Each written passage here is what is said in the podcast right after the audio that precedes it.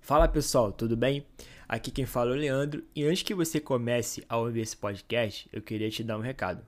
Bem, o História no Cast já existe há um ano.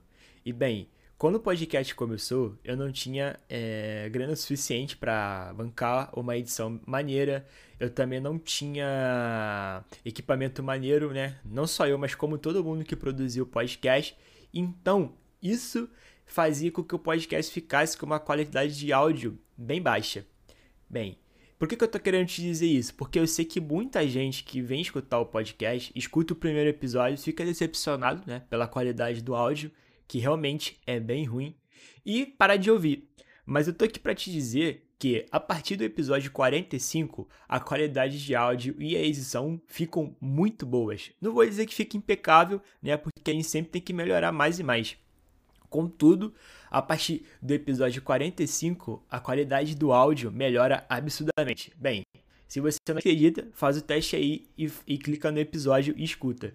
Bem, só isso que eu queria te dizer mesmo. É, te avisar que a qualidade desses primeiros episódios ficaram ruim porque né, produzir podcast é muito difícil, é caro e eu não tinha o dinheiro suficiente para poder fazer algo 100% bom. Ainda não tenho, né? Mas é, a melhora do podcast com o episódio 45 é bem significativa e queria te pedir que se você não gostar da qualidade da produção desse primeiro episódio, dos próximos episódios, que você dê uma segunda chance e escute a partir do episódio 45, que eu tenho certeza que você, que você não vai se decepcionar.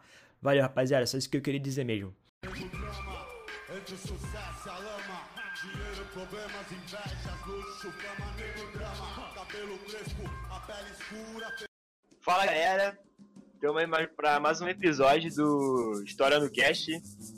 É, e antes de começar o episódio, é, um recado é sobre o Apoia-se. É, para quem não sabe, o Apoia-se ele é uma plataforma no qual você pode ajudar, você pode apoiar financeiramente pessoas que estão na internet, que têm é, projetos na internet, seja de podcast, de blog, qualquer outra coisa. E é, a gente também tem um apoio para ajudar a gente a manter o podcast. Não só o podcast, como outros projetos que estão vindo por aí e os projetos atuais. E temos aqui é, é, diversas é, faixas que você pode contribuir. Tem a faixa de dois reais, que é, é uma faixa mais simbólica para você poder ajudar a gente. Tem a de cinco reais, e a partir de cinco reais você já pode participar do grupo exclusivo, né? E tá eu, galera do podcast, no qual a gente faz debate tudo mais. O grupo ainda não foi criado porque tem que ter no mínimo 20 pessoas. Se não me engano, faltam duas pessoas para criar o grupo, então provavelmente o grupo será criado em breve. Tem a faixa de 15 reais, que você participa do grupo e de sorteios, né? E em breve a gente vai começar a ver, ver como isso vai funcionar. Vai ser sorteio de livro, de blusas, né? Coisas relacionadas à história. E a última é, faixa você pode doar 25 reais. Aí você vai participar de grupo, do grupo, dos sorteios e de uma pergunta. O que, que é essa pergunta? Você vai gravar uma pergunta pra gente sobre um tema do podcast que a gente vai gravar. E você vai gravar esse áudio e a sua pergunta vai ser escutada aqui ao vivo, né, pelos integrantes do podcast e vai ser respondida ao vivo. Ou seja, você vai participar do programa. Enfim, vamos começar é, o podcast para sem mais delongas. E o tema de hoje é sobre a, a vida da raça negra no Brasil, né? da escravidão até os dias atuais. É, e para fazer esse podcast aqui, sempre comigo aqui, meus grandes amigos, é Bruno e Igor. Se apresentem aí, meus, meus caros. Fala aí, pessoal, tudo bom? Aqui é o Bruno. Hoje numa versão um pouco mais acordada do que no episódio anterior, que eu não estava tão bem, mas estamos aí, vai ser um prazer participar aqui mais uma vez. Fala pessoal, aqui é o Igor mais uma vez. Estou sempre acordado e elétrico para esclarecermos essa temática nesse maravilhoso podcast. E temos aí hoje um convidado especial para nos ajudar a entender um pouco sobre essa questão, que é o nosso professor da nossa faculdade, o Álvaro. Pode se apresentar, Álvaro. Olá, boa tarde, pessoal, tudo bem? Prazer grande estar aqui e esperando contribuir, né, para que algumas dúvidas e questões que vocês tenham a gente possa é, resolvê-las ou pelo menos indicar caminhos para que vocês possam ir cada vez mais fundo nessa questão tão interessante. Show de bola!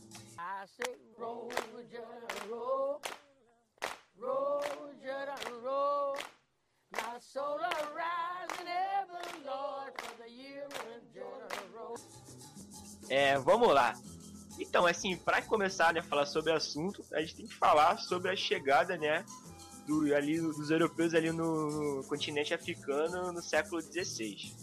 É, então, é, quando os portugueses, né, é, outros europeus também chegaram, né, mas como o nosso foco é Brasil, é, quando os portugueses chegaram na África, né, existiam várias potências regionais que competiam entre si, como por exemplo os reinos sudaneses, né, tinha Ligana, Mali, Songhai, Itacru, Canem e Borno, entre outros. Sabemos que nesses reinos e na África como um todo, a escravidão existia. E hoje vemos que muitos grupos, né, é, da atualidade querem meio que menosprezar a discussão do racismo por dizer que negros escravizavam negros, né? Se negros escravizavam negros, então tá suave tudo o que aconteceu durante a escravidão. É, sabemos que de fato isso aconteceu, né? Que existia sim a escravidão na África, que negros escravizavam negros, mas assim, a gente tem que pensar que se é correto, né, utilizar o termo negro para generalizar todas essas nações que eram totalmente diferentes uma das outras, né? E elas não se viam como uma unidade. E eu queria saber, perante isso tudo, se a escravidão que aconteceu aqui no Brasil foi a mesma escravidão que era que acontecia na África? Tá. Pergunta ótima, né? A primeira coisa para nós, é, o primeiro elemento importante é nós trabalharmos com alguns conceitos que são fundamentais aí para entender. Primeiro, racismo é um fenômeno que surge uh, para a maior parte dos autores, não todos, mas para a maior parte dos autores, é um fenômeno que surge é, no século XIX. Né? Então, é uma construção social tá? É, que, por interesse, que, que, e certamente devido a, a interesses, né? muitos deles comerciais, é, e de manutenção de privilégios, é, o racismo como construção social ele vai surgir é, no século XIX. Né? A outra coisa é a escravidão. Escravidão tem a ver com relações de trabalho. Então, no mundo todo, sempre existiu escravidão. Né? Não pense que não acabou a escravidão. A escravidão ainda existe. Né? É uma relação de trabalho. Como você tem um trabalho livre, você também tem um trabalho compulsório, você também tem o tipo de trabalho escravo. Né? E desde o início, desde quando nós temos notícias, a, a forma de trabalho escravo ela existe no mundo todo. Tá? Na Europa, na Ásia, no que hoje nós entendemos por Europa, por Ásia, por África, por Américas, sempre existiu escravidão. Tá? Então o primeiro passo é esse. A, a diferença, agora, assim, em Roma teve escravidão, né? na, na própria Bíblia se fala de escravos, né? Se cita no antigo, no, no, no Antigo Testamento se fala de trabalho escravo. No Egito antigo, enfim, na Grécia, né? Enfim, é, sempre teve escravidão no mundo todo. Então, acho que a primeira coisa que a gente tem que fazer é isso. Então, é, não dá para pensar racismo e escravidão como coisas similares, né? É, são situações diferentes. Esses escravos é importante também dizer que em todas as relações de trabalho que eu falei no mundo todo desde a antiguidade não eram só não eram negros é, basicamente que eram escravizados, né? brancos, loiros, de olhos azuis, enfim, é, asiáticos foram escravizados, se tornaram escravos. Há um problema muito sério que quando a pessoa aqui no Brasil fala escravo, a primeira coisa que ela imagina é que o escravo era negro né, era uma pessoa de cor negra. E não é isso. Pelo contrário, né? Só para isso ficar bem esclarecido é, para todos nós e para quem está ouvindo esse podcast. Né?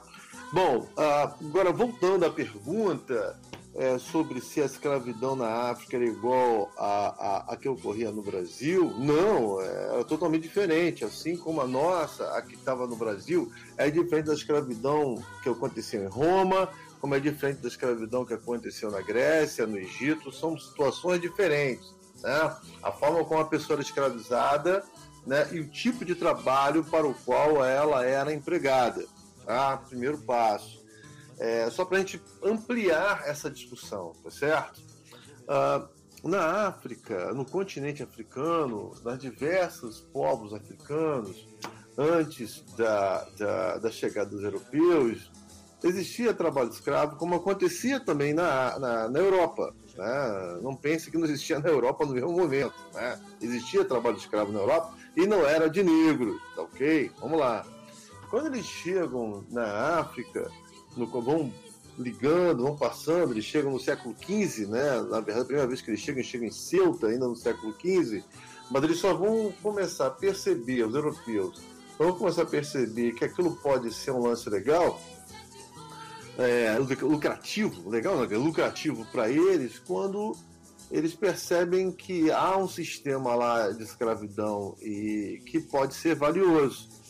Bom, é, e vantajoso para eles para os europeus, principalmente os portugueses logo no início. Mas o que, que era a, a, escravidão na África? Né? O que, que ela era? Basicamente era uma escravidão doméstica, tá certo?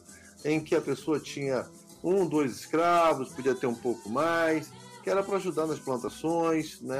É, era uma quantidade é, pequena de, de pessoas que era escravizada.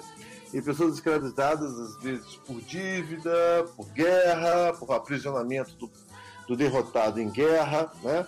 Era assim que geralmente era uma das formas de escravizar alguém. Né?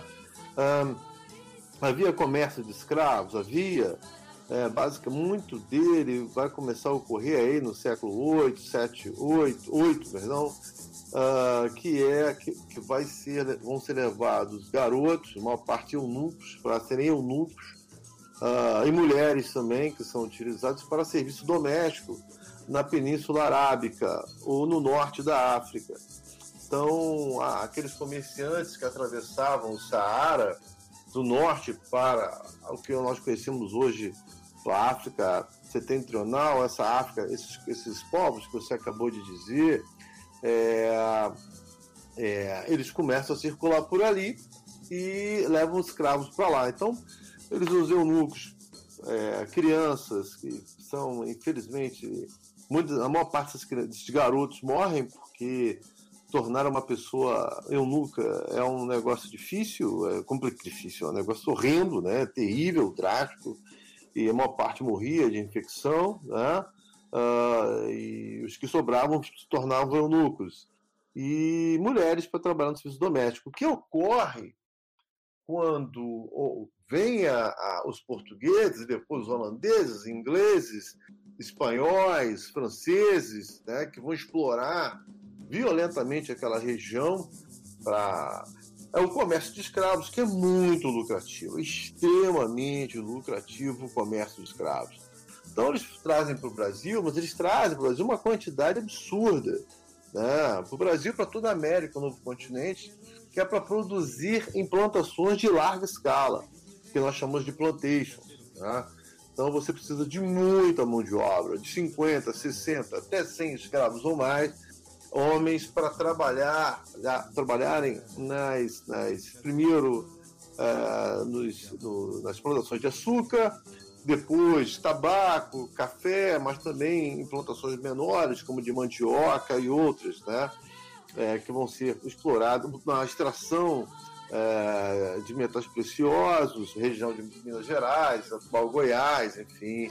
É, então estão começando, os europeus trazem muitos escravos, então trazem poucas mulheres, muda completamente o perfil. Se para é, se dentro do continente se usava muito mais mulheres para o serviço doméstico ou para o comércio com o norte da África e a Península Arábica se usava muitas mulheres e garotos, para o Brasil a quantidade é, é extremamente volumosa. Né? Então, de 12 milhões de pessoas que vieram pro, forçadamente para, a, para as Américas e prioritariamente homens para trabalhar nessa produção. É, e sob um estado de uma forma de trabalho extremamente dolorosa, pesada, onde pessoas morriam muito rapidamente, né? Elas não alcançavam poucas pessoas alcançavam uma idade é, da, chegavam à terceira idade, do que, no, do que nós entendemos hoje por terceira idade. Né? Uh, então era uma, era uma situação completamente diferente, né? a escravidão de lá com a daqui. É, e também acho que é muito importante dizer porque é, enfatizar porque quando as pessoas falam ah porque o negro escravizava o negro ele meio que tá ele, as pessoas meio que estão querendo dizer que eles se viam como uma unidade, sendo que não, né? Eles eram. Eles tinham, assim, os reinos já tinham culturas diferentes, eles viviam de modo diferente e tinham suas rivalidades, né? Como qualquer outro lugar do mundo. Sem dúvidas, assim, é, o grande problema que acontece disso é um discurso que eu vejo, inclusive, como é, racista, porque na verdade, assim, você vê um problema mas você se defende dele. Quer dizer, eu não tenho nada a ver com isso. Quem começou isso foram os próprios negros, entende? É, e, e, esse é um problema sério, porque, da mesma forma, muitas mulheres, é, muitos homens falam o problema da mulher, né? o problema da mulher que é assim, né? É, de um jeito machista, terrível. No caso do, do, do, da população negra no Brasil, essa é uma desculpa esfarrapada para a situação que o negro se encontra na atualidade, entendeu? Se encontra desde quando chegou aqui e continua até os dias atuais, né? É, pelo contrário, né? Não, não, não tem essa coisa do... Se você olhar dessa forma, né? Os europeus também escravizaram europeus, tá? asiáticos escravizaram asiáticos, entende? Assim, é, é é um equívoco, porque o problema é esse, é você tira, você se defende dizendo os negros que começaram isso, eles que terminem. Não. Quem começou a escravidão no mundo todo, o problema foi que os europeus foram lá, é, tiraram a maior parte dos homens da, da, da, da do continente, forçadamente, tá certo? Uh, expatriaram essas pessoas, desterraram essas pessoas e as humilharam e as, e as forçaram a trabalhar de forma é, extremamente violenta aqui no, no, no, no, todo, no todo o continente americano. Só para o Brasil, há cálculos, alguns calculam que 3 milhões e meio e outros né, 5 milhões de, de escravizados africanos chegaram ao Brasil. Né? Então, é...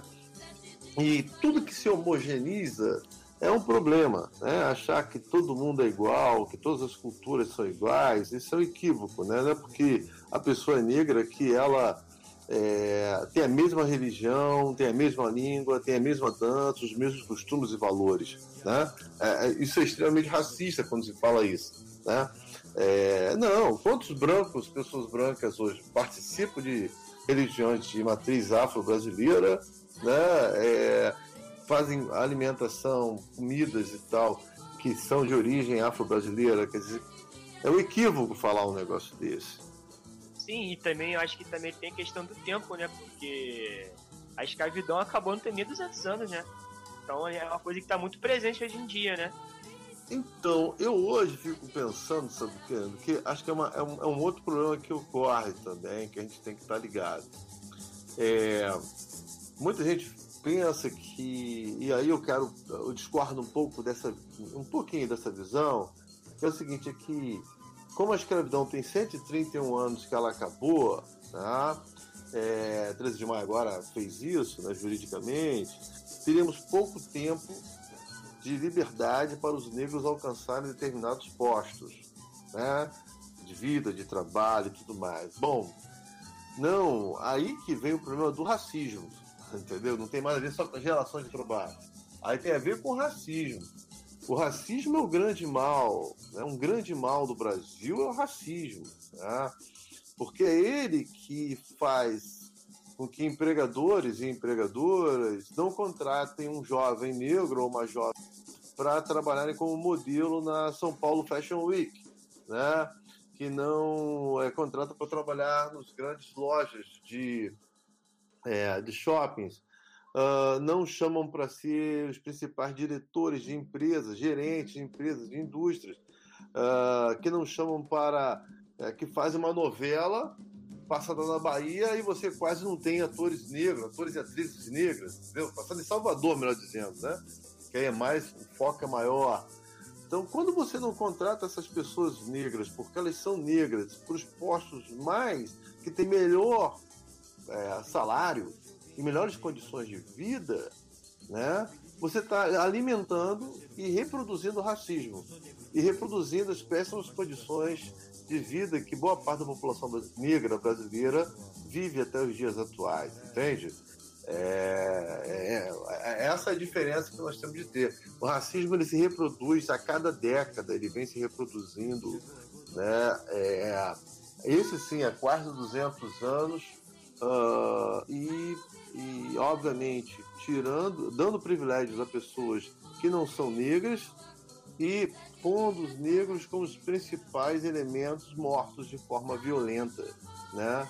E aqueles que que tem os piores trabalhos, os piores ofícios na população brasileira. Né? Show. Alguém tem algum comentário aí para fazer? Eu queria retomar um certo aspecto da fala do professor.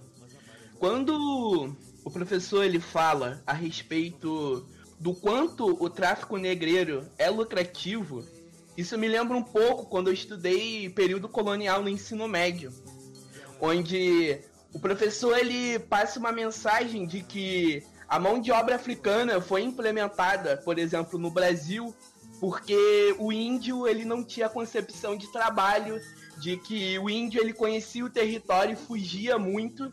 E o Fernando Novaes, no, no seu texto que se chama Crise do Sistema Colonial, ele refuta essa tese clássica do, do índio não ter uma concepção de trabalho. Ele afirma que, cara, o negro africano foi implementado como mão de obra no Brasil porque os europeus viram o potencial lucrativo desse comércio.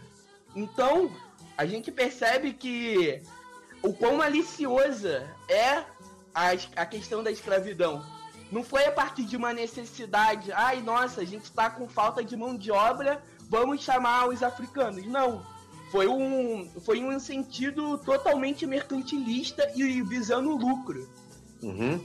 É, é, eu, eu, concordo com você nessa parte. O Fernando Novaes é bem interessante nesse livro dele, do é, Portugal e Brasil, né, naquele antigo sistema colonial, um clássico, que é baseado, a teoria do, dele, até baseado num autor negro é, chamado Eric Williams, né, muito famoso e tal na época, que é justamente é, parte desse princípio, quer dizer, dava muito dinheiro, né, esse tipo de comércio.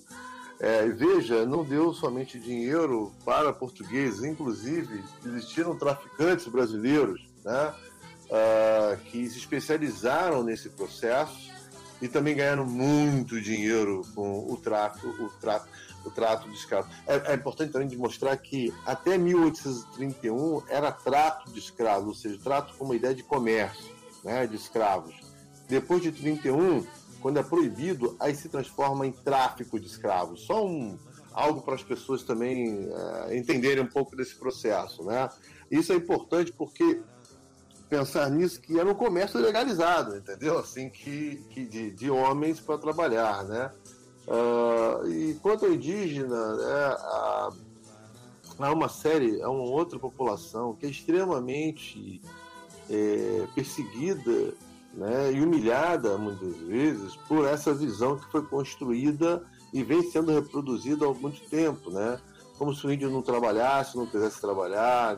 A, a cultura indígena, as culturas indígenas das diversas comunidades indígenas é bem diferente e só daria um outro programa só para tocar nesse assunto, né?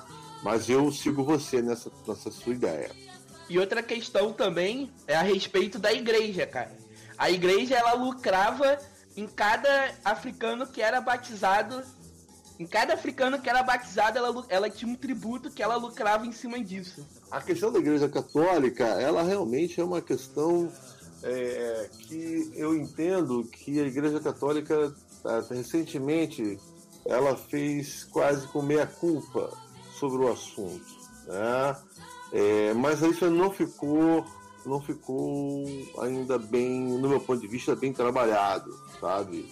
Eu acho que o atual Papa, que tem uma visão é, mais moderada, né? não vou nem dizer de esquerda, mas mais moderada, né? em termos de fazer autocrítica, eu acho que a, eu entendo que a religião católica é, precisa precisava repensar, porque todo, todo religião é, é professada por homens, né? Ela é constituída por homens, e homens erram e pecam. Tá? Isso não tem discussão. Então, é, fazer o meia-culpa eu acho que é muito importante né? para que essas coisas para que essas coisas fiquem definidas. Por exemplo, eu entendo em termos religiosos, bem rapidamente, é, desculpa a digressão, mas é, eu entendo que algumas religiões uh, neopentecostais que vêm incentivando traficantes a derrubarem, a destruírem terreiros de religião afro-brasileira, muitos deles na Baixada Fluminense, no Rio de Janeiro, é, um dia vão ser cobrados pelo que eles estão fazendo. Né? É, porque pelo, pelo, pelo incentivo que se estão fazendo. Não sei quem são os pastores, não sei quem são as pastoras, não sei quem. Não... Porém, o que nós vemos na imprensa é que traficantes é, neopentecostais estão proibindo é, a, o, o, culto né, nesses, nesses, nesses, nesses templos religiosos de matriz africana. E o silêncio em relação ao assunto ou não se posicionar junto aos, aos traficantes que não podem fazer isso, para mim é, é, tão culpado quanto é, é, tão culpado quanto aquele que incentiva, né? Só para a gente ficar um pouco é, pensar um pouco também na atualidade dessa discussão. Show de bola.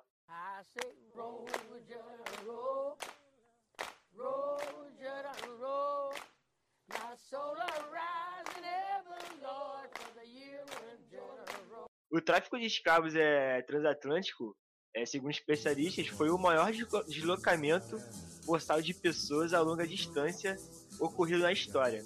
É, foram cerca de 11 milhões de africanos escravizados que foram trazidos para o continente americano. É, a gente sabe que o tráfico negreiro né, foi um negócio extremamente lucrativo, né? A gente acabou de falar isso. E eu queria saber um pouco de como que se dava esse transporte da África até o Brasil e se o tráfico negreiro ele gerou algum tipo de indústria ou comércio voltado para a melhoria na eficiência desse comércio, né? Já que ele era tão lucrativo, eu acho que pode, assim, na minha ideia, algum, é, as pessoas tentaram, né, é, ele mais eficiente. A situação era, era extremamente complicada, né? Geralmente os navios tinham três pés, três pés e meio o porão onde, onde os, os, os, trabalhadores escravizados provenientes da África eram trazidos. Isso quer dizer que é um metro e dez, um metro e vinte de altura. Então as pessoas não ficavam em pé, como você imagina hoje. Né? As pessoas vinham meio que sentadas, né? É, é, encaixadas umas nas outras durante dias, né? para até chegar ao Brasil. Sem dúvida, sem dúvida. A situação era, era extremamente então você veja que é, é uma situação realmente delicada. É, eles ficavam no porão, né? É, e as pessoas que faziam, não era qualquer grupo que fazia esse tipo de comércio, né? esse transporte. É, é, eram pessoas altamente qualificadas que sabiam a quantidade de água, a quantidade de comida, qual o tipo de comida que deveria ser utilizado, quando deveria se abrir a tampa do porão para se respirar, uh, que sabia é, se tivesse algumas intempéries, é, eles sabiam como lidar com, aquele, com, com, aquelas pessoas que estavam lá embaixo, a fim de que elas não morressem é, pisoteadas, pisoteadas não, né, amassadas, né, basicamente entre elas. Uh, então não era qualquer tripulação que fazia o transporte de negreiros, né, o transporte dos navios negreiros, não era tinha que ter muita especialidade. Obviamente, os primeiros navios eram mais, eram, cabiam menos escravizados. Porém, você tem razão, a, a, novas tecnologias foram sendo implementadas para aumentar a capacidade de escravizados nos porões dos navios. Né? Uh, há um estudo bem interessante de um professor, de um pesquisador chamado Jaime Rodrigues, ele escreveu um livro de costa a costa que define muito bem, uh, que demonstra de, que, que, como é que era esse transporte, né? como é que era a formação dessas pessoas, como era a arquitetura e como essa indústria naval uh, para os que nós chamamos também de tumbeiros, né, que são os navios negros, são os tumbeiros, como eles foram aprimorando ao longo do século, dos séculos, sendo que no século XIX é, ele para porque se encerra o trato de escravos, né, o comércio de escravos. A partir daquele momento se torna tráfico de escravos. Show de bola. Então, é, ainda falando dessa, dessa questão né, do, do tráfico negreiro, eu fiquei ficou na minha mão o livro Diáspora Negra do Brasil. E a autora trabalha muito com a ideia de que aqui no Brasil a, a, maior, a maioria né, dos escravizados que vieram para cá eram oriundos da África Central. E ao falar isso, ela, ela faz um pequeno. Ela fala um pouco sobre os povos né, da, da África Central. E ela diz que eles tinham uma cultura mais abrangente, né, que eles tinham uma integração cultural maior entre, si, entre os povos daquela área e tudo mais. E também que, tipo, desde o século XVII já tinha uma influência muito forte do europeia lá, né? O catolicismo já era forte lá. Ela cita até que em, na, em Angola já tinha uma mistura da Umbanda com o catolicismo e tudo mais. E ao chegar aqui no Brasil, eles tiveram essa, usaram essa capacidade de integração que eles, que eles sempre tiveram para enfim, meio que criaram a cultura afro-brasileira dessa forma, né? integrando a cultura já existente aqui com a cultura que eles trouxeram de lá.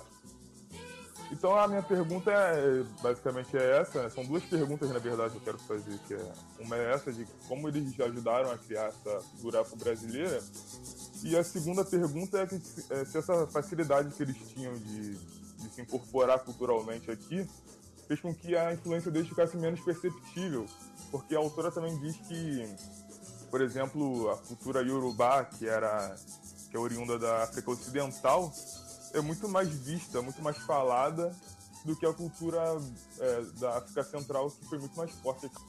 Ótima pergunta. É, meu lugar, é importante a gente perceber que tem, tem três pontos da, do continente africano que se comunicam aqui. O primeiro é um dos primeiros a usar justamente essa área aí de Angola, um, é, entre Congo, Angola, é, que são vão chegar aqui, né, e chega aqui ao Rio de Janeiro, né, e daqui do Rio de Janeiro ia para São Paulo, Minas Gerais, para o sul do país, inclusive para a região platina, né, o Rio de Janeiro foi muito rico em termos de escravos devido a isso.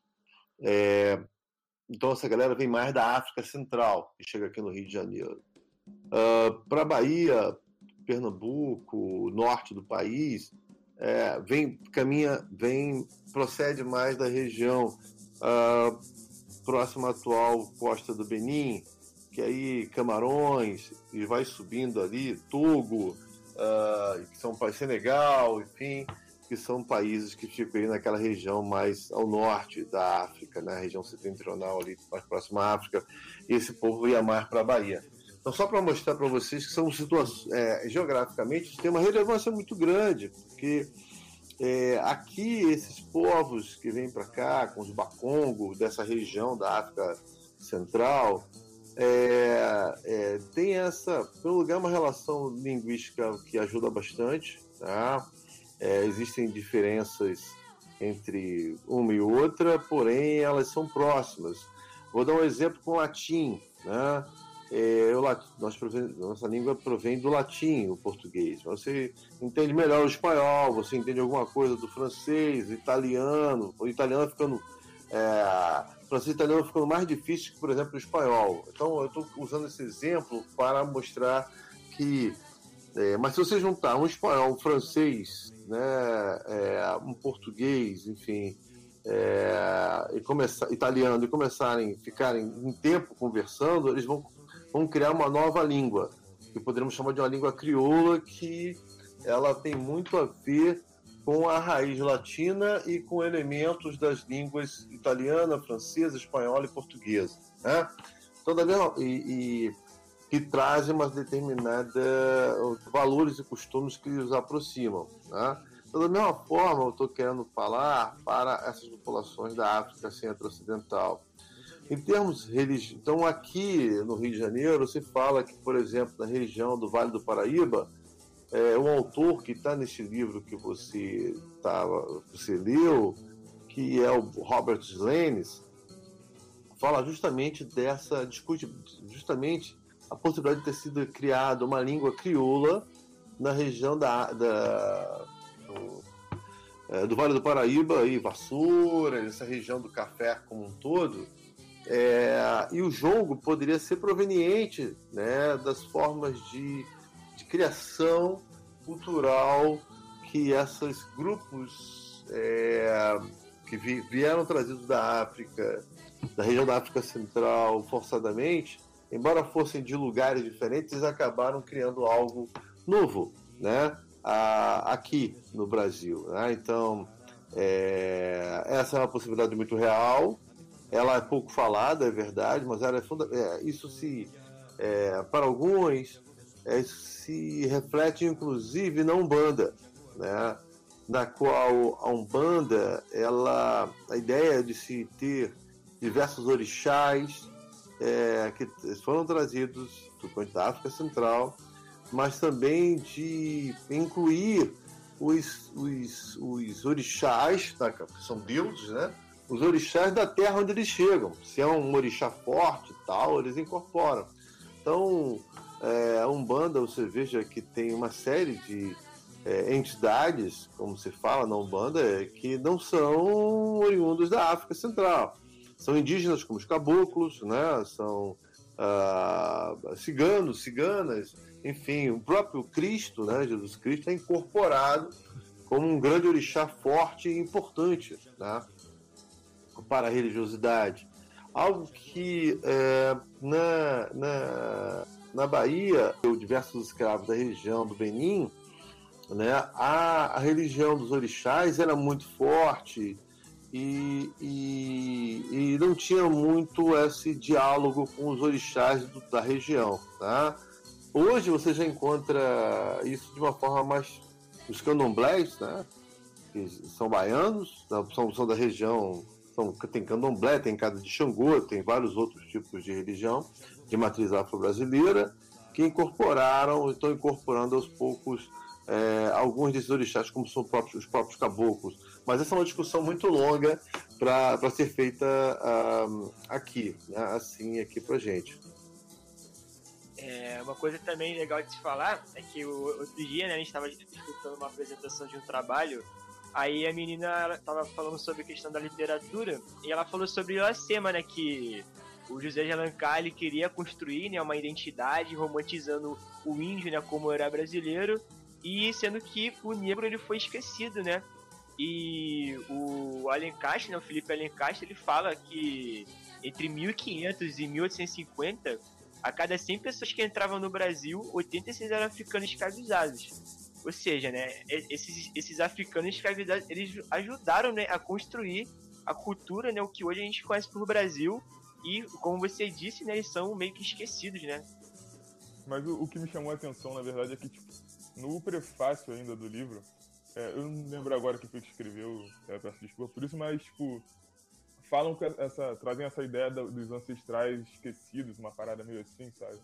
E como se os oriundos da África é, da África Central tivessem sido esquecidos, mas ao mesmo tempo trabalham com essa com essa ideia de que eles foram muito importantes para a cultura afro-brasileira e influenciaram diretamente a cultura brasileira. Né? Então eu fiquei meio eu fiquei meio nessa.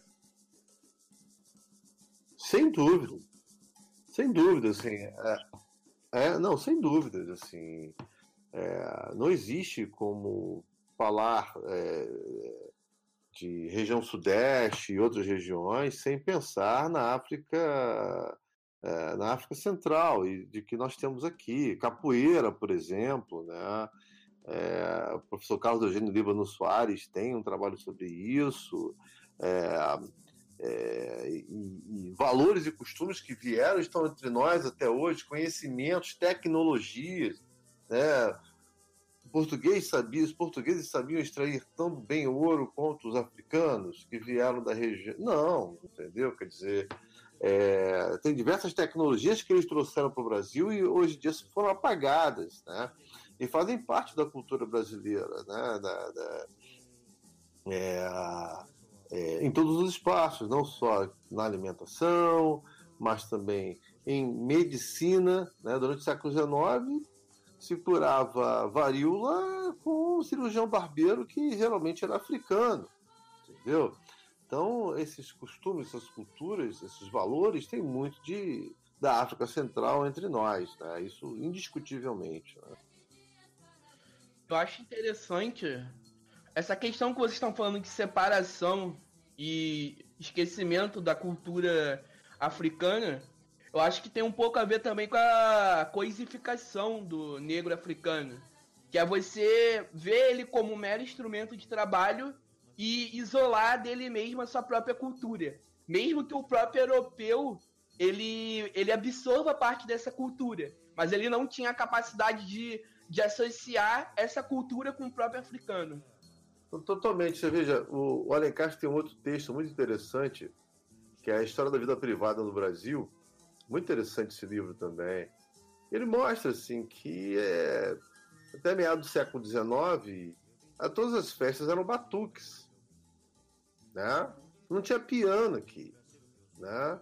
Todas as festas eram batuques.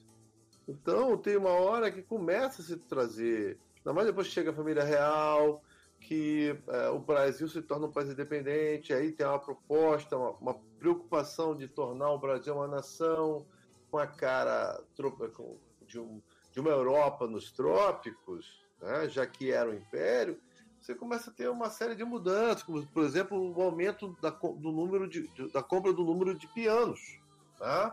é, para o Brasil, entende? Porque uma parte das festas era, era batuque. Né? O que, que você tinha? Viola e batuque. Né? E a viola portuguesa e o batuque. Né? Então, é fogueira, aquela coisa da, da fogueira, da roda em torno da fogueira, né? a dança em torno da roda, que é algo que está em diversas manifestações culturais que nós temos até os dias de hoje. Né? seja em festas juninas, chamadas de festas juninas, sejam no Nordeste, no Brasil como um todo, né, você tem diversas formas de, de, de cultura, de valores que são que usam esse formato de roda em torno da fogueira, né, é, e que são parte da história dos povos africanos. Está também a roda, a ideia de circularidade, né, de círculo, de de união, ela também está nos terreiros de Umbanda, terreiros de Candomblé, é isso aí é fundamental. É, eu acho, também achei interessante nesse estudo da, da questão da, da diáspora, gente fazer até um pouco dessa separação entre a África Central e a África Ocidental, é que trabalhar mais com a ideia de culturas africanas e não com a ideia de cultura africana, porque a gente tem uma mania de, ah, não, isso aqui é de origem africana, origem africana, e a gente meio que trata como se fosse uma origem africana apenas, quando na verdade é uma parada complexa, são civilizações complexas que sempre foram, sabe? É importante trazer isso também. Pô, bacana isso também. Porque quando a gente fala cultura afro-brasileira, ser falada no plural, né? Eu estava explicando justamente a diferença entre as, imigra as migrações forçadas é, para a região norte e a região sudeste. Né? São povos diferentes. Uh, é muito mais complexo, você falou, plural, Uh, e não deveria ser pensado de uma forma é, é, singular. Né? A própria Europa não é singular. Né? Nós estamos falando aí basicamente de Portugal, França, Portugal, Espanha, França, Inglaterra e Holanda, né? É, é, que estão mais à, à, à, frente desses processos todos uh, entre o século XVI e XVIII, né, início do XIX. Uh, mas quando nós falamos de matriz africana, quer dizer, é, são matrizes, na verdade, né, que estão chegando. É, por isso eu gosto muito de falar, cultura são valores e costumes, né, que estão, estão dentro da gente, dentro da nossa sociedade, estão tá nas relações que a gente vive, no nosso cotidiano, é, de como a gente enxerga as coisas e lida com elas. Né? Tudo isso tem a ver com a cultura. E não é por isso que eu vou achar que a minha cultura é melhor ou maior que a indígena ou, ou, ou que um, um, de alguma outra população uh, que exista na África que não tenha, não esteja nesse, nesse patamar, entendeu? Pelo contrário, é, não, não tem que ser verticalizado, todo mundo sim, tem que ser horizontalizada essa discussão. Ninguém é melhor que ninguém. Tudo tem seus ganhos e suas perdas, enfim. É um processo mais complexo do que bem e mal, ruim e bom, positivo e negativo, o maior, o mais alto e o mais baixo.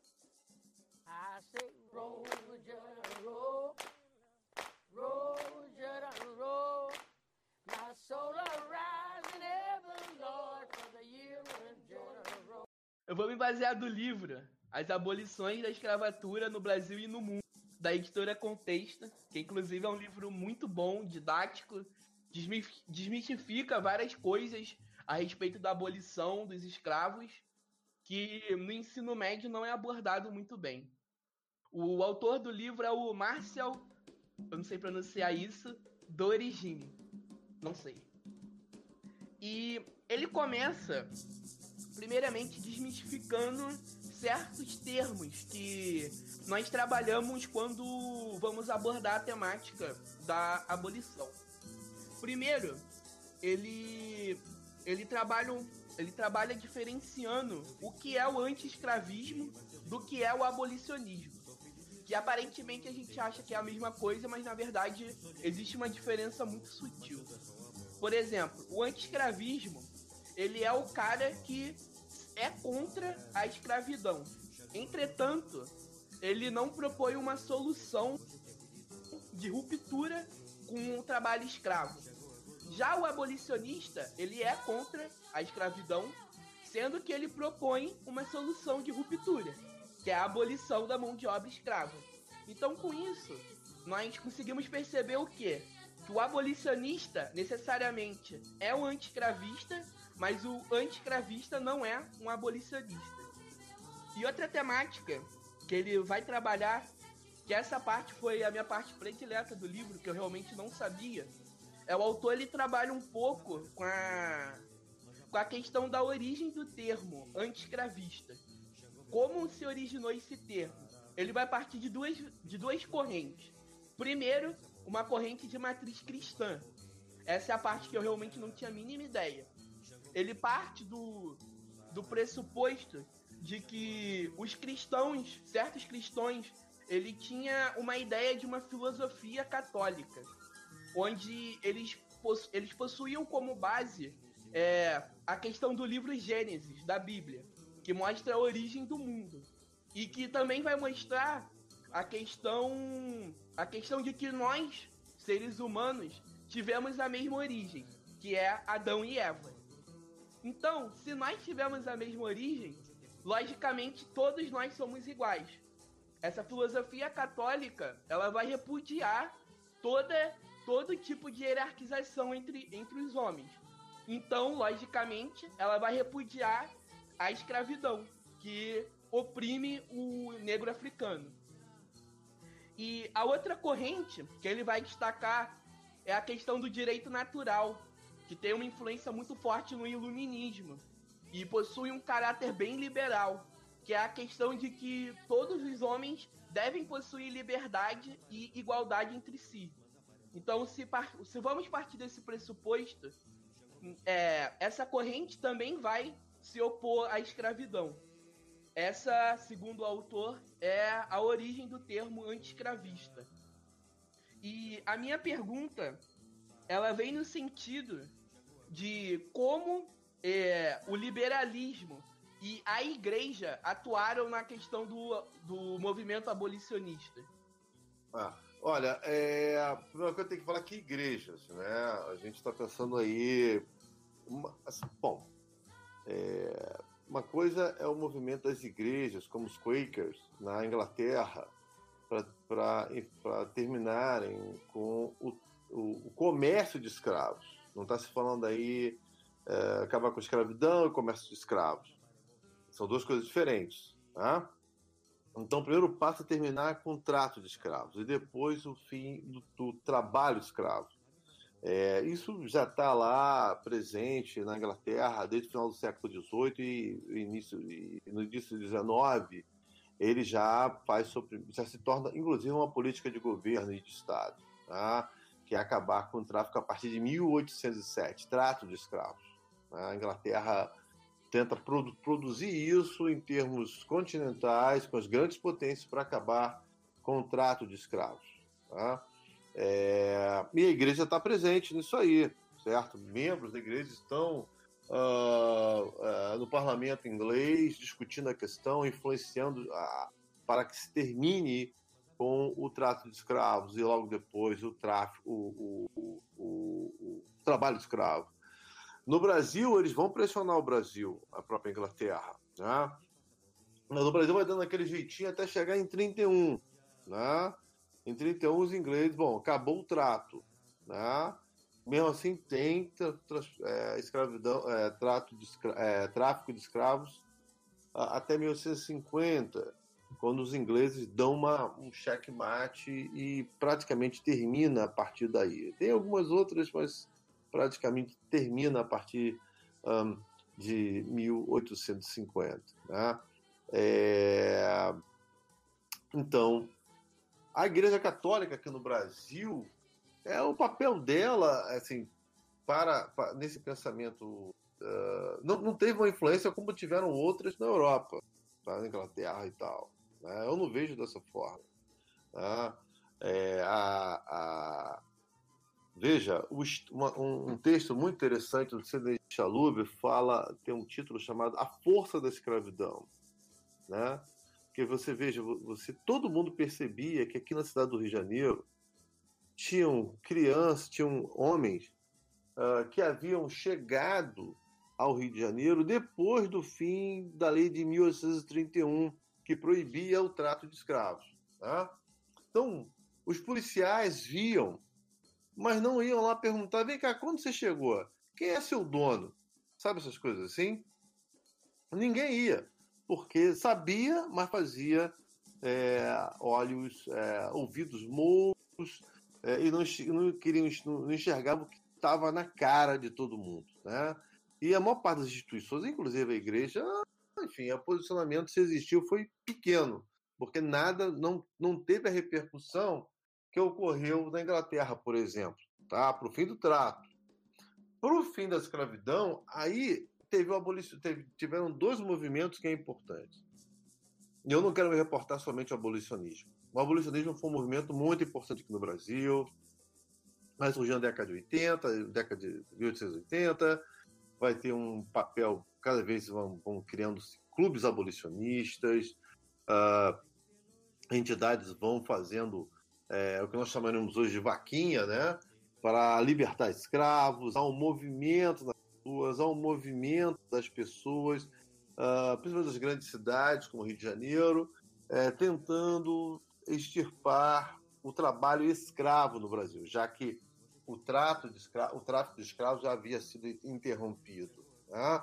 Então você começa a ter uh, é, o movimento abolicionista. A gente fala do movimento abolicionista, que é esse abolicionismo que está se falando. Né? Uh, pessoas contrárias à escravidão, contrárias, sabe, isso tem desde o século XIX, XVIII, já tem gente achando horrendo esse tipo de situação, né? Horrendo esse tipo de situação. Porém, o abolicionismo como movimento vai surgir realmente no século XIX, é bem diferente desse outra, essa outra uh, possibilidade é, que existiu na Inglaterra e que existia em outros lugares, né? As pessoas eram contra e foram para frente fazer alguma coisa para mudar aquela situação. Agora,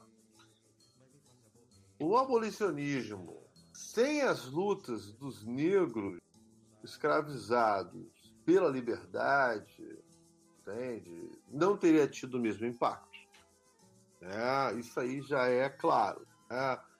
As fugas ampliaram-se violentamente no estado de São Paulo, por exemplo, ah, na Bahia, no Rio de Janeiro, as fugas, ah, os assassinatos de feitores e donos de fazendas, né? É, isso foi ampliando cada vez mais, né? foi minando cada vez mais o próprio trabalho escravo, certo? Isso aí não se pode negar, né?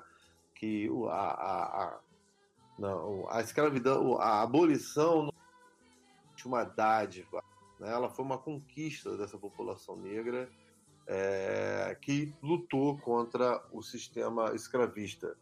Mesmo aqueles que eram libertos né, que eram livres, negros, eles uh, participaram. Um das figuras mais importantes é o Luiz Gama, um rábula criminalista paulista, é, baiano, que vai ser vendido enquanto escravo com seis anos.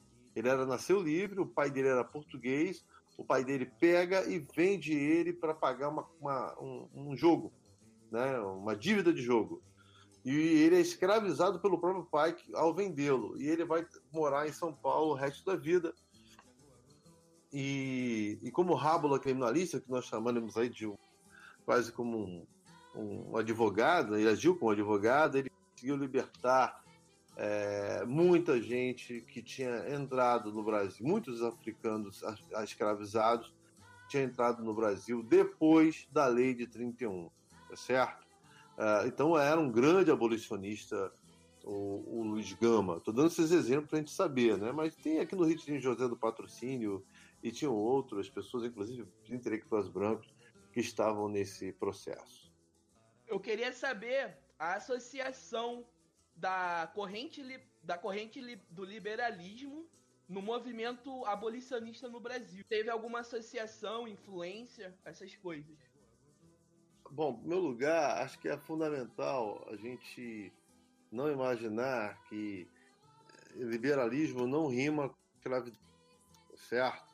Liberalismo lida com a escravidão até os dias de hoje. Né? Há dezenas de lugares com trabalho escravo em países que se chamam liberais, se entendem como países liberais. Tá? É, o Brasil tem escravidão, é um país liberal. A Inglaterra, dentro da própria Inglaterra, tem escravidão e é um país liberal. Tá? É, então, né, do, do, ser liberal não quer dizer que a escravidão não funcione, porque é uma forma de trabalho. Entendeu? É uma forma de trabalho. Assim como tem o trabalho livre, o trabalho escravo, o trabalho compulsório. Tá? É, veja, é, o liberalismo e o capitalismo dialogam profundamente, muito bem, sabe? Muito bem, obrigado. Né? Veja, as pessoas hoje, é, essa reforma trabalhista que nós tivemos, só fazendo uma rápida para comparação, ela tira direitos dos trabalhadores, fazendo com que uma parte deles, quando chega ao final, não vai ter direito à aposentadoria. Né? E está passando. né? Então, quer dizer, é, o liberalismo não tem problema em dialogar com mão de obra escrava. O, problema, o, problema, o que ele tem problema é se não produz na fábrica, na indústria, na agricultura. Esse é o problema para o liberalismo e o capitalismo, tá certo? Né? É... Ah, é, mas isso é desumano. Bom, se não vem a baila, quando vem a, a imprensa, uma história como essa, rapidamente todo mundo fala: não, não, não fui eu. Né? É, não fui eu. Não é a Nike que vai gritar: é, não fui eu que botei escravidão é, para fazer os meus tênis. Né? Em qualquer lugar uh, da Ásia, que você não sabe como é que é a mão de obra das pessoas lá, como as pessoas usam. Tá? Então, só para a gente ter essa. nós termos esse cuidado, uh, porque senão a gente começa a acreditar que. a associar liberalismo, capitalismo, mão de obra livre. Entendeu? Assim, não se faz isso. Né? de bola. Queria falar que assim, essa questão do liberalismo né, com a, a questão abolicionista, num texto que a gente leu, se eu não me engano, foi do, do Kenneth Maxwell. Não me, não me lembro agora. É, ele trata da, da questão lá da Inconfidência Mineira, né, dos Inconfidentes Mineiros, que tinham essa vertente liberal só que, assim, ao, ao, ao, se deparar com as revoluções, tanto da do Haiti quanto da eles recuaram na questão até de independência por medo da abolição, sabe? Então, acho que, em, certo ponto, sim, o liberalismo tem essa, essa ligação com a questão abolicionista, porém, em vários, em vários momentos se mostrou que não era uma, uma parada tão, tão importante quanto poderia ser, sabe? Já vemos outro diferente com o Frei Caneca que foi até no que o Leandro me emprestou. Muito obrigado por isso, inclusive. que eu li e mostra que ele tinha essa ligação com a igreja e com o liberalismo e e numa das suas falas ele fala, né, que tipo, ele tem que defender todo tipo de propriedade até as mais desprezíveis. Eu não me lembro exatamente qual é a frase.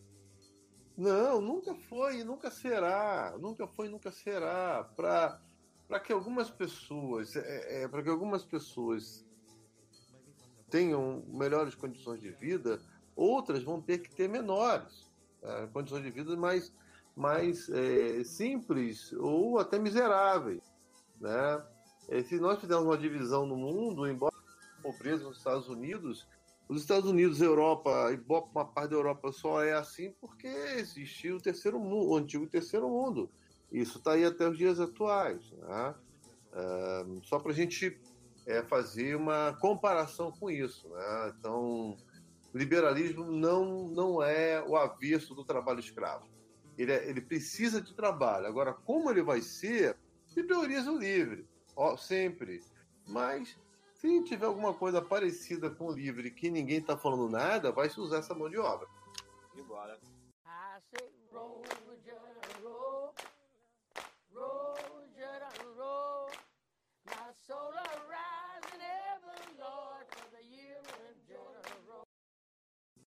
Continuando com a temática sobre a abolição, vou falar da Guerra do Paraguai. Foi ali no segundo reinado, no período Dom Pedro II, onde o Paraguai, sob liderança do Solano Lopes, inicia uma política expansionista e ele vai invadir o Rio Grande do Sul e o Mato Grosso. Tendo em vista essa ação, obviamente o Dom Pedro II declara guerra ao Paraguai e aí vai deflagrar todo esse conflito. Como a temática aqui é a questão abolicionista, eu não vou me ater muito à guerra do Paraguai. A minha questão é que nessa guerra houve, houve escravos lutando lado a lado com o exército brasileiro. E muitos deles receberam sua alforria por ter lutado, por ter lutado na guerra. E na época, isso não foi visto com bons olhos por certos setores da sociedade, porque eles meio que confiaram a defesa do Brasil aos escravos. Teve muitos setores que criticaram isso. A Guerra do Paraguai, quando ela surge, ela surge como se fosse um evento rápido, sumário e que, e que o governo brasileiro resolveria a situação rapidamente. E não foi isso que ocorreu, né? pelo contrário. Ela se esticou por mais, ela esticou por mais anos. E aí, aqueles que adoraram a ideia de se tornar soldados, blá blá blá blá blá blá, começaram a refutar a ideia. E muitos senhores e filhos de senhores começam o quê? A pegar e mandar os seus, quando recrutados para servir na guerra, eles começam a chamar quem? substitutos. Quem são os substitutos? Os escravos. Né? Então, muitos mandam, eu chamava assim, substituto. Então, no lugar do senhorzinho, manda o escravo. Tá?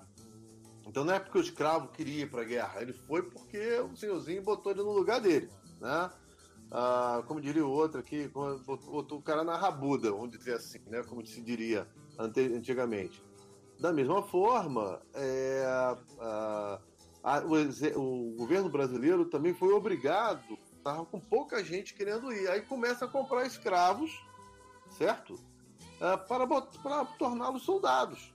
É, então você veja que situação embaraçosa. Né? É, então você tira o senhor e bota homens negros escravizados no lugar deles. Né? E o governo começa a comprar porque está com pouco escravo lá, pouco soldado é, no fronte de guerra. Né? Afora isso, alguns escravos também viram, escravizados, né, viram como uma grande possibilidade de fuga ou de libertação tornarem-se soldados, se apresentaram-se voluntariamente como homens livres né, para a guerra. Então, uh, uh, então e como não tinha carteira de identidade, nem CPF, nem nada, né, nem exigia se a pessoa tinha carta de ocorrer ou não, a pessoa, o escravizado chegava lá, se tornava voluntário e botava uma farda dele e mandava ele de batalha. O que acontece é que esses homens vão se destacar muito lá. Né? Ah, é, e alguns desses homens que foram, uh, que eram escravizados, tinham fugido dos seus senhores e foram para a guerra na esperança de tornarem-se livres, quando eles voltaram, é, muitos senhores, alguns senhores encontraram eles e tentaram reescravizá-los, tá? quer dizer, tomarem, retomarem as suas propriedades. Tá? E foi aí começam as notícias nos jornais, assim, olha só, o herói da guerra está sendo escravizado. Né? Então isso pega muito mal, entendeu? Isso pega muito mal. É, o governo brasileiro fica numa situação delicadíssima, né? E começa a luta. É, possivelmente esse tipo de situação foi que aquela que vai dar sentido posteriormente ao surgimento do abolicionismo, né? Olha como esses homens foram importantes, poderosos, valorosos, corajosos e agora estão se tornando escravos. Como? Né? Não pode, né? Então, é, é, é a guerra, o, o, a atuação desses indivíduos na guerra fez com que a população brasileira observasse, olhasse para esses homens de outra forma, né? E vendo como era horrenda a, a escravização desses homens, ou a reescravização deles, né? Depois de tanto, de tanto feito é, é, na, no Paraguai, na libertação na, no Paraguai, e como esses homens poderiam ser aproveitados no próprio país, né? De uma forma mais positiva né? do que a escravização.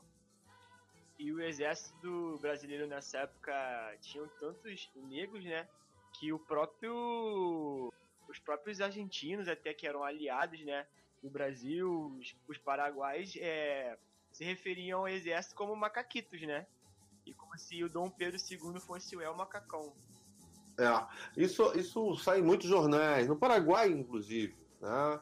Existem muitos jornais que, que citam, falam dessa forma.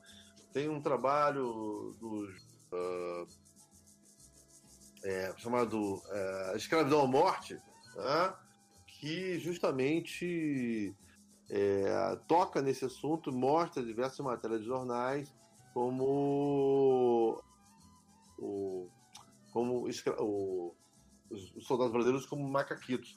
É o Jorge Prata de Souza, né, que ele vai falar sobre isso. Eu Queria só tirar uma dúvida rapidinho. É eu já li no artigo que o fato do exército e os escravos lutarem bravamente lado a lado, isso acabou influenciando é, certos setores do exército a mudar a sua concepção a respeito da escravidão. Muitos começaram a pensar na ideia de, de acabar, de abolição da escravidão. Eu queria saber se isso é verídico, tem alguma veracidade. É bem possível. Eu, eu não li esse artigo, confesso. Mas é bem possível, né, uh, de ter uh, acontecido, né. É, o Ricardo Salles tem um, tem um material, bem tem um livro sobre o assunto, é, sobre esses escravos na guerra.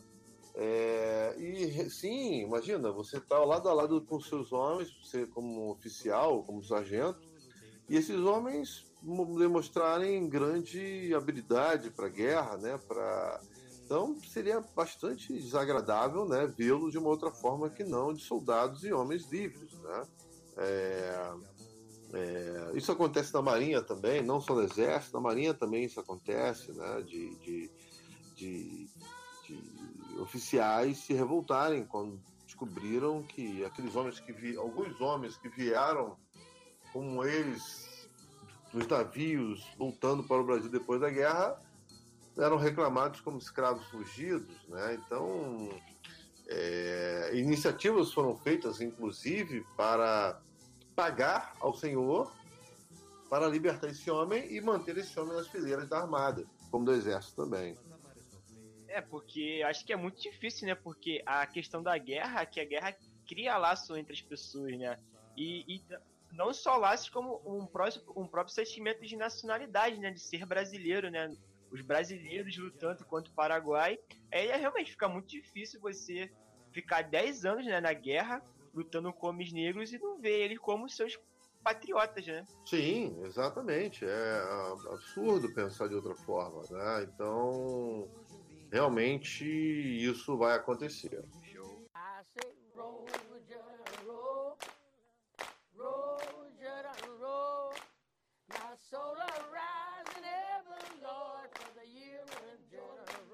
A minha pergunta ela tem mais a ver com, né, com a atualidade, porque hoje em dia está ganhando muita força né, essa busca das raízes africanas né, que temos enquanto população negra. É, ver né, as mulheres, os homens indo mais seus cabelos e mostrando mais essa, essa raiz africana.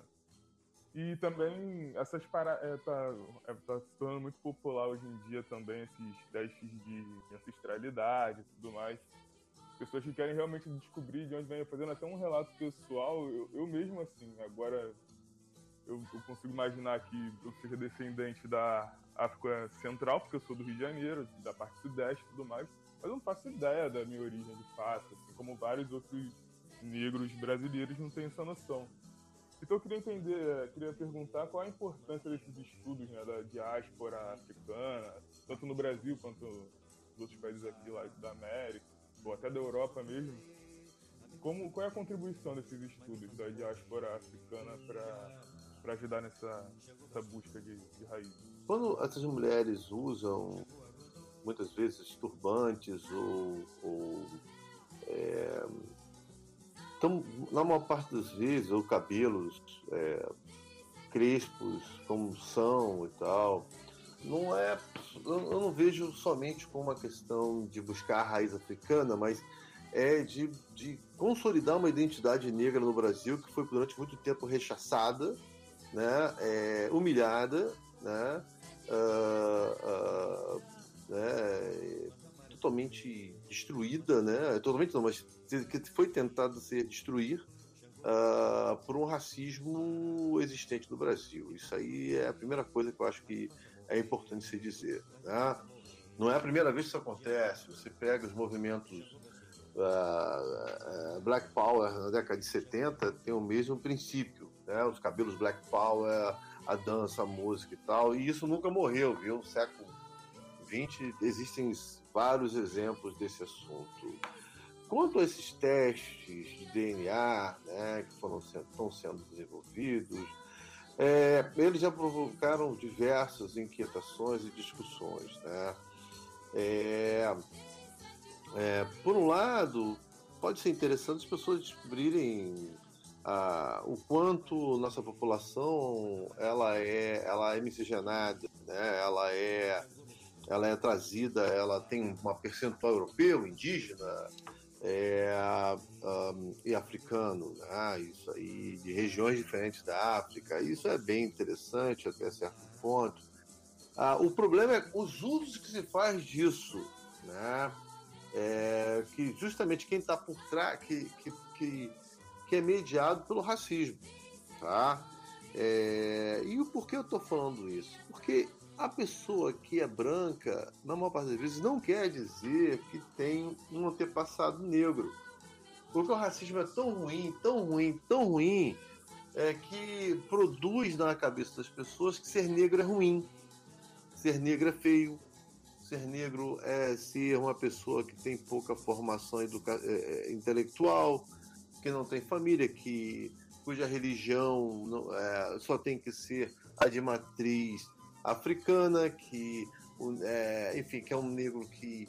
Então, quer dizer, é, é, é, as pessoas fazem associações né, complicadas. E associar isso à religião matriz africana não é um problema, pelo contrário, isso é muito positivo, não é um mau problema, não é um problema que isso. O problema é o preconceito que existe sobre as religiões de matriz afro-brasileira. E as pessoas não querem se associar a ela. Né? Então, esse é um problema que eu acho que é grave, né? é, que pode gerar essa questão. Por outro lado, é, o Estado e uh, muitas pessoas ligadas ao Estado, é, racistas, outras pessoas são racistas, outras pessoas que não, que não que querem silenciar que no Brasil há racismo, porque elas não aceitam que possa ter racismo no Brasil, o que, que elas falam? Ah, nem todo mundo é igual no Brasil certo? Todo mundo é igual, todo mundo é miscigenado, só que um é mais escuro, outro é mais claro e tal, não sei o quê, mas todo mundo é igual. Não, não somos iguais. Na hora de arrumar um emprego, se a menina vai com turbante, dependendo da loja que ela quer trabalhar, eles vão mandá-la é, alisar os cabelos, certo? Se vai trabalhar como uh, vendedora de loja ou vendedor de loja, vão preferir as meninas brancas. As lojas mais chiquerésimas que temos aqui no, no Rio de Janeiro, na maior parte das vezes não quer é, indivíduos negros, certo? E negras, tá? Então, nós podemos ter, podemos ser uma população que tem elementos de vários, vários espaços, lugares do mundo, tá? É, não é à toa que o passaporte brasileiro é um dos mais caros, os mais desejados por é, porque quem quer fugir da polícia, né? É, porém, quando na hora H a cor ela prevalece, a cor prevalece e a religiosidade também. Se você vai trabalhar num lugar uh, que não curte, que não suporta, que tem extremo preconceito às religiões de matriz africana, a pessoa não vai contratar esse, esse indivíduo, essa indivíduo, entendeu? Não vai acontecer isso. Então, é, é, essa é a minha visão dos problemas. Alguns dos problemas, tem outras questões, podem ser. É um debate em si.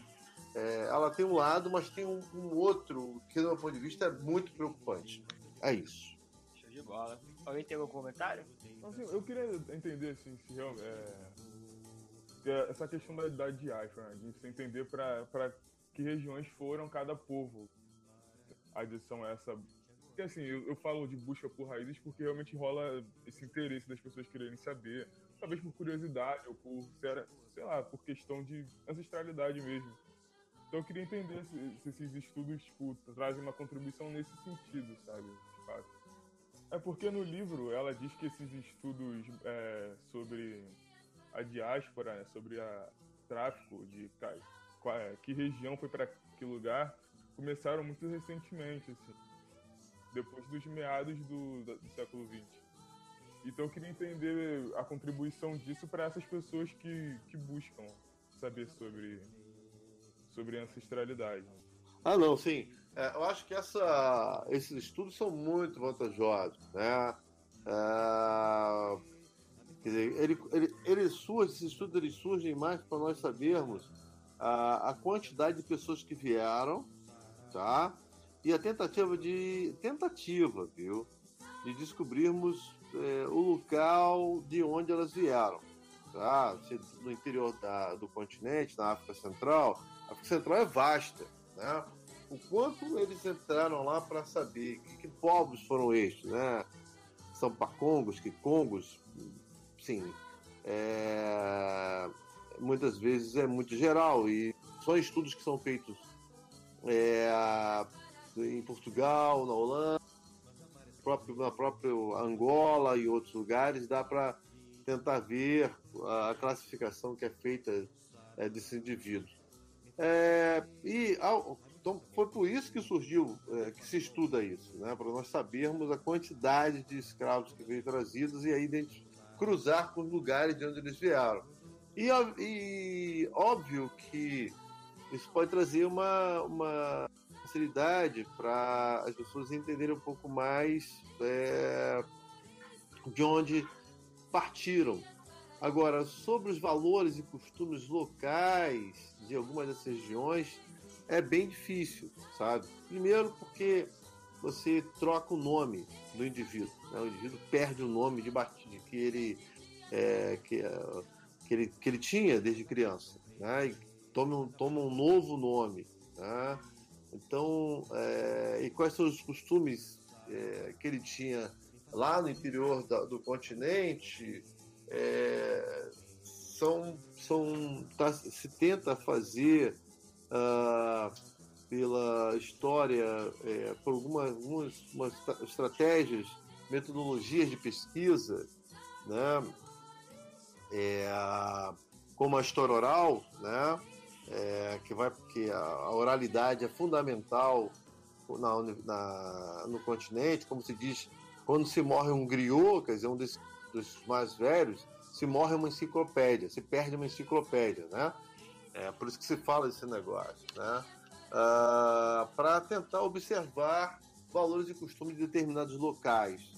Mas isso é um trabalho que vai sendo vai, é um trabalho demorado, que vai estar sendo feito e possivelmente um dia a gente vai ter cada dia mais, né, nós vamos tendo informações mais complexas e plurais né, do interior do, da África, da, do, do, continente como um todo.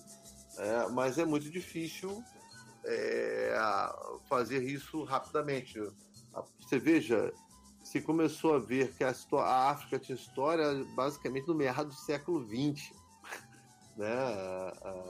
historiadores não acreditavam nisso, sabe? Porque era uma, eram sociedades que não usavam é, a escrita, né? mas é, e, ela, e a escrita na historiografia sempre foi priorizada, porém, hoje nós temos uma visão muito mais complexa, né? É, os desenhos feitos em, em jarros, as peças é, que existem, a oralidade são fontes abertas a pesquisas.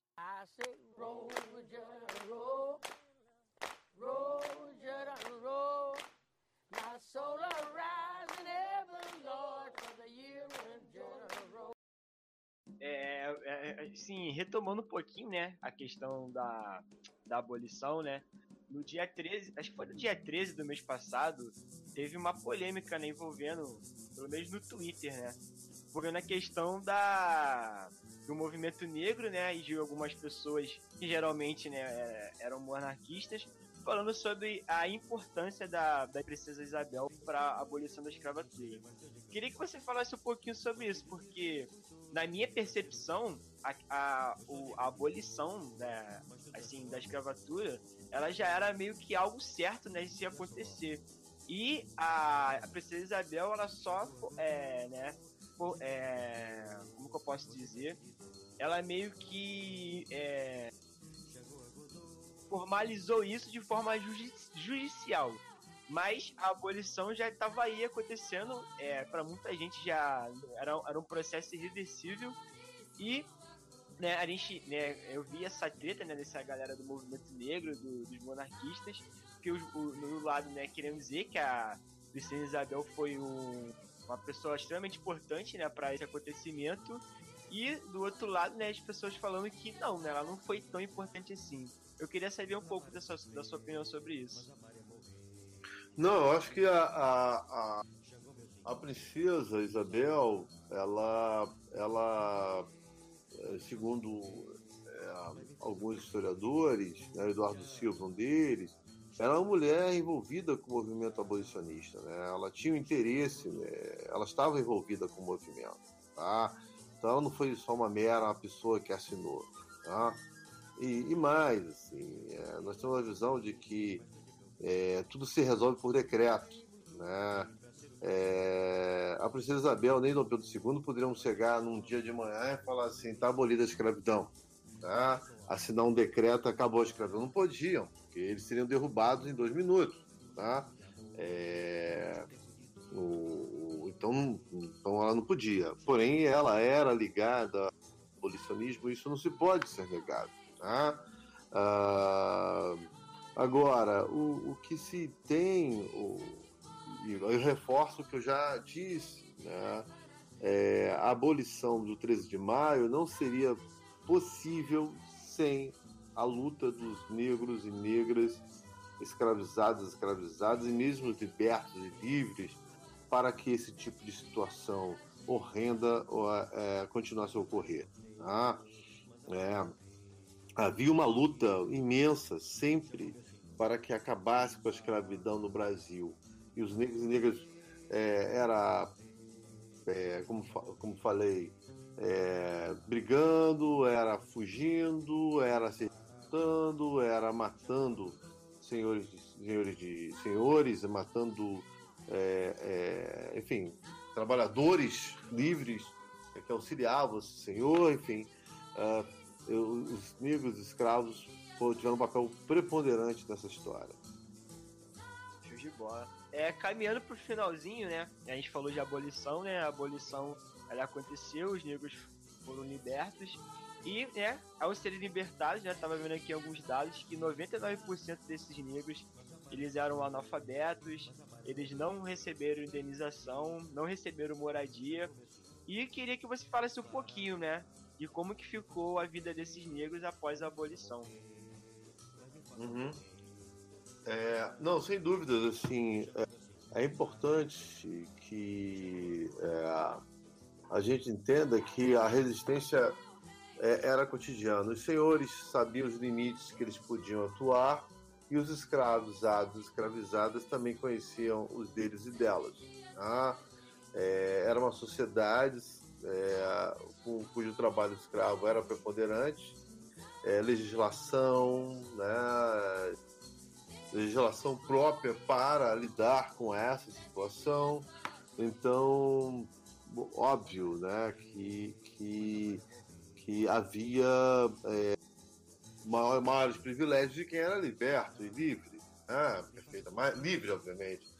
Então, não, não se pode negar que cotidianamente, exemplos como esse que você viu, ah, nos engenhos, mas também no, na, nas ruas das, das cidades, é, das cidades famosas como a nossa e tal, é, do Rio de Janeiro e outras, ah, havia todo dia havia limites, os limites estavam bem claros. O Senhor tinha um limite para bater, para açoitar, se fosse necessário, não podia açoitar e bater de qualquer jeito, é, tinham que ter direitos, é, maus tratos, era impraticável, quando, geralmente quando isso acontecia, isso chegava à polícia, às vezes pelas, pelas, pela, pela boca do próprio escravizado, escravizado, que ia lá denunciar o que tinha acontecido.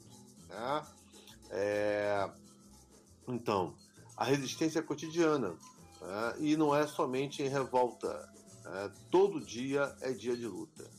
Era dia de luta para esses escravizados e escravizados. É, show de bola. É porque. Principalmente naquele livro, né? Tem muito tempo que eu li o 1989. O Laurentino ele enfatiza muito isso, né? Que os, ele, é, os negros eles, é, eles foram morar na favela, porque eles eram, não tinham como conseguir emprego e tudo mais. Eu acho que, pelo que eu entendi que você falou, que de fato isso aconteceu, mas a gente não pode generalizar como se só tivesse acontecido isso, né? Sim, é uma questão importantíssima, né? Bom, primeira coisa que eu gostaria de dizer é o seguinte, para todo mundo que vai nos ouvir. Por favor, não reproduzam mais aquele velho lema. Os negros vieram para as cidades, como não tinham educação, eles é, foram trabalhar nos piores empregos, como não recebiam um bom salário, iam morar nas favelas, e as suas mulheres então se prostituíram e seus filhos viraram meninos de rua. Essa lógica, ela é perversa, doentia e violentíssima com qualquer negro e negra na atualidade. Porque meu tataravô, minha tataravó, é, é, foram pessoas complexas, foram pessoas muito mais é, é, plurais né, como, do, que, do que resumida a isso. Nada contra a mulher que se prostitui porque quer, né, porque gosta da profissão. Eu não tenho nenhum problema com isso. É, mas como nossa sociedade ela é extremamente machista e preconceituosa, acha que as, as prostitutas não valem é, o bem de valer. Né? Então, o que eu quero chamar a atenção é que os homens e as mulheres, as crianças negras no pós-abolição, como nós chamamos, elas, elas no outro dia, no dia 14 de maio, foram trabalhar nos mesmos lugares, né? Algumas foram embora, outras não, e fizeram novas relações de trabalho, né? Nós não tivemos, nós tivemos negros formados, é, negros advogados, negros e negras, negros, negros na, na, no parlamento, negros no jornalismo, negros como empresários, negros como médicos, né? negras, enfim, trabalhando em diversos, diversos setores. Então, não resumam os escravos ao 14 de maio como se até 13 de maio todo mundo estivesse escravizado, uma, os negros estivessem escravizados, no outro dia todo mundo estivesse livre e aí tivesse que ficar com uma mão na frente e outra atrás. Óbvio que muita gente ficou, mas a negociação ela começou muito antes do 13 de maio. Né? Os arranjos de uma nova realidade que estava ali na cara que ia surgir, elas já estavam ocorrendo. Né? Novas relações de trabalho já estavam sendo constituídas bem antes né, do 13 de maio. Tá?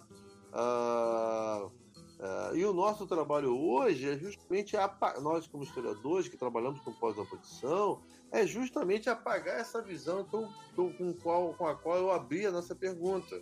Né? Os negros, a sociedade brasileira e os negros e negras eram muito mais diversos. Tinha gente na música, tinha gente no teatro, tinha gente é, como compositor e compositora, tinham vendedores de rua, tinham comerciantes, né? E tinham uma parte, obviamente, é um trabalhador braçal, né? Muita, uma parte deles fica nas fazendas, continuam trabalhando nas fazendas, só que com novas relações de trabalho, diferentes daquelas que é, havia até então.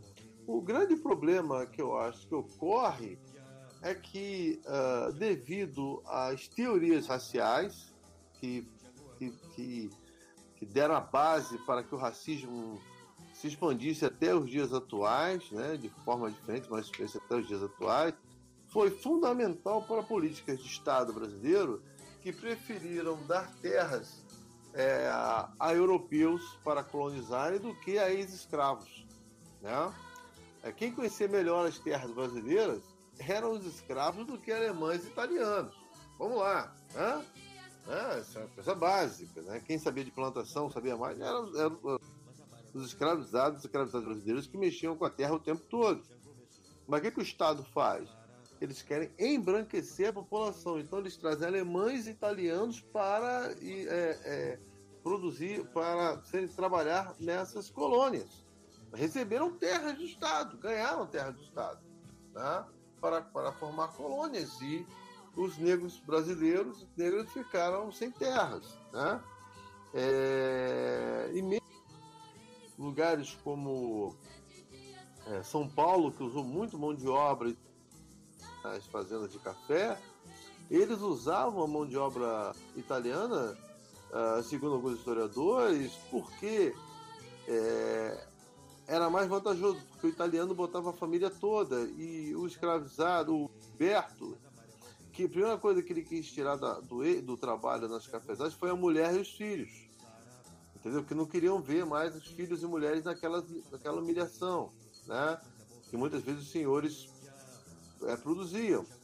Então, os senhores começaram a usar os italianos, que botavam homem, mulher, filho, para trabalhar ali. Não é toa que muitos italianos saem, voltam, saem do Brasil e vão para outros lugares depois disso, né? Sim, então o, um dos grandes problemas não foi né, a questão do, do analfabetismo, do de ser indenizado, então um dos grandes problemas foi o racismo por si só, né? Exatamente, porque existiam europeus que moravam em favela, nordestinos que moravam, pessoas brancas que moravam na favela, né, e moram até hoje, né? É, e não se pode reduzir um quadro tão complexo a uma. É, a somente a população negra. Né? É, e, e mais, mais importantes, quer dizer, e também importantes. E, quer dizer, os italianos também, a maior parte que chega aqui é analfabeta, tanto quanto os, os, os, os ex-escravizados escravizados. Né? E não, e não vieram das cidades italianas, eles vieram do trabalho agrícola. Né? Então, só para a gente aumentar um pouco mais a complexidade e o entendimento desse processo. Da a tentativa que eles tinham de formar um país que fosse uma Europa nos trópicos e que fosse branca. Né? Eles tinham resistência, inclusive, à entrada de é, asiáticos, japoneses e chineses no Brasil. Né? Eles proibiram a entrada de africanos depois da, do, da libertação dos escravos. Eles produziram, a política de imigração proibiu a entrada de africanos né, no Brasil. Eles só é, permitiram a imigração é, asiática muito a contragosto. Inclusive, tem um caso de uma família que, que eram industriais, que queriam vir para o Brasil porque eram negras e sofriam é, com a perseguição lá. E aqui no Brasil eles foram rechaçados. Virou tema de debate no parlamento brasileiro e foi rechaçado qualquer possibilidade deles é, morarem no Brasil. Eu quero só reafirmar a questão da resistência dos negros africanos. É porque na escola eu sempre pensava que a resistência ela se resumia à questão das grandes, dos grandes movimentos, das grandes insurgências por parte dos escravos. E não, cara. A resistência também ela é cotidiana, cara. Por exemplo, os escravos que trabalhavam no engenho, muitos deles sabotavam o, a produção do açúcar, quebravam máquinas. Isso também é uma forma de você resistir a toda a lógica escravocrata da sociedade. Assim como existiam mulheres também que evitavam ter filhos para que eles não nascessem escravos. Lembrando que o filho ele obrigatoriamente herdava a condição da mãe. Se a mãe era escrava, obviamente o filho vai ser escravo. E muitas mulheres chegavam a interromper a gravidez